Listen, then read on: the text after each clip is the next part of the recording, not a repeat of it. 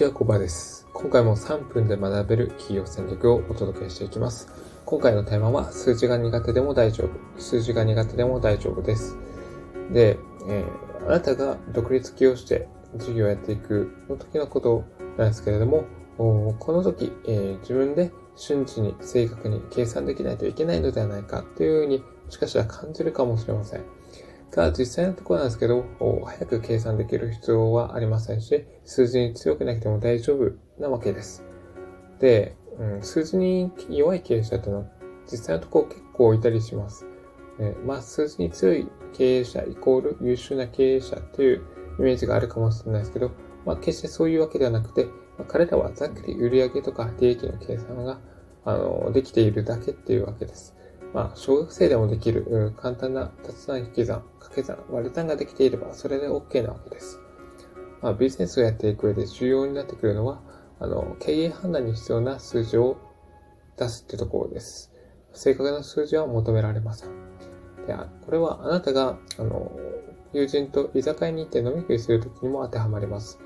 まあ、最後、飲み食いし終わって会計するときに、えー料金4人で11,500円になったとします。この時、1人頭2875円なんですけれども、わざわざこの金額をきっちり払うパターンっておそらくないと思うんですよね。まあ、あったとしても、まあ、レアな感じだと思うんですけど、およそ1人3000円出して、で、お釣りは幹事がもらうっていうパターンになると思います。そう。なので、まあ、きっちり、きっちりやるのではなくて、まあ、ざっくりした数字を元に、それを支払いとかをする、済ませる方が、あの、物事っていうのはスムーズに進ま、あの、進められるっていうメリットはあります。それを完璧に1年単位で、えー、みんな出そうとすると、時間とか、なんか、余計なエネルギー食ってしまうので、それは無駄なのかなというふうに感じます。そう、これは、あの、まあ、経営のみならず、まあ、こういった飲み会の席でも言えることですし、あなたが、あの、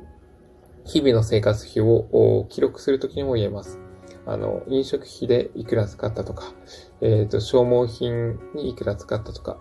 例えば電気代がいくらだったとかっていうのを把握するときもそうですし、まあ1年単位に、えー、把握できれば、まあそれはそれですごいことなんですけど、まあそこまで、あの、きっちり正確にも把握する必要はないと思います。ざっくり、えー、今月いくら使ったとか、今週いくら使ったっていうのを頭に、えー、入れておけばそれで十分だと思います。で、えっ、ー、と、起業して、まあ、計算する機会っていうのはあるんですけど、まあ、複雑な計算で意味わかんないものがあったりした場合は、まあ、自分でできる範囲であれば、あの、スマホとか電卓で計算してみるのもいいですし、まあ、もう本当専門的でわけわかんないものであれば、まあ、ゼリーさんいますので、えー、まあ、そういった専門家の方に相談するなり、そして、えっ、ー、と、それとも、ちょっと、いろいろありすぎて、わけわかんない場合は、もう業務自体を、税理士さんに、